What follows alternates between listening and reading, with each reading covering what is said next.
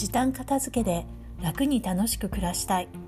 この放送は時短片付けオーガナイザー浜名愛が家事や仕事に毎日忙しい女性が片付けを時短にしてやりたいことを楽しく実現するためのラジオです。さて今日は1月12日です。えとても寒い朝です。雪は降ってませんけれどもすごくあの冷え込んでいて、えー、娘に、えー、今日はカイロを持たせて学校に行かせました。はいそれでは今日のテーマです。あれどこだ？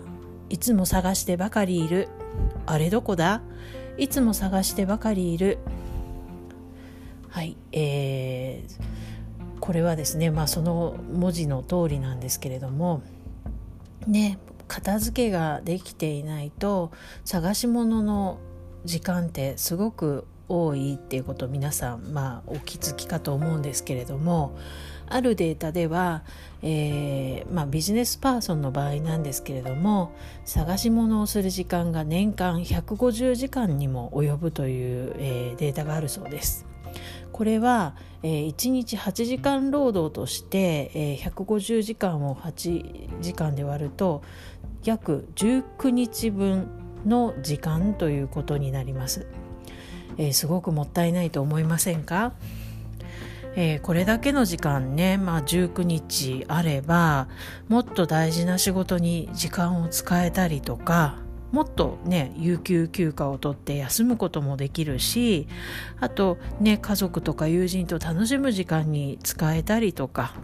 もしくは人によってはもっと寝る時間に当てたいっていう方もいらっしゃるかもしれません。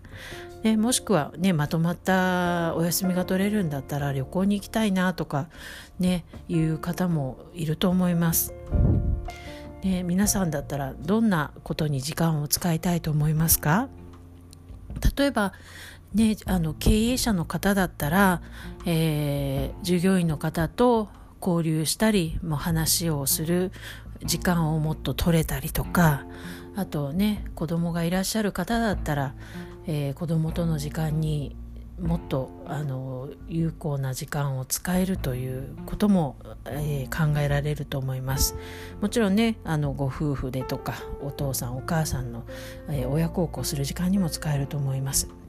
あなただったら片付けに使わない、まあ、片付けをし、えー、終わらせて生み出した時間にどんなことをしたいと思いますか、えー、どういう時間を増やしたいと思いますか？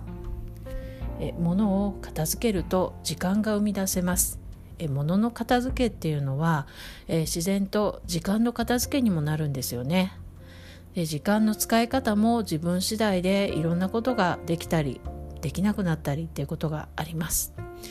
えー、私がお伝えしているライフオーガナイズっていう片付け術は、えー、物と空間の片付けだけではなくて時間の片付けっていうのもお伝えしています。なので自分がより暮らしやすくなるための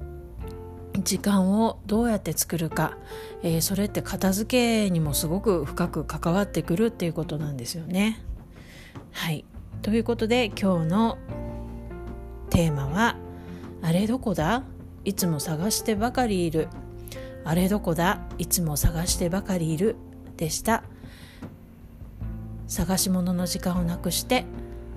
自分の有意義な時間を増やしましょう。それでは今日はこの辺で最後までお聴きくださいましてありがとうございました。それではまた明日。さようなら。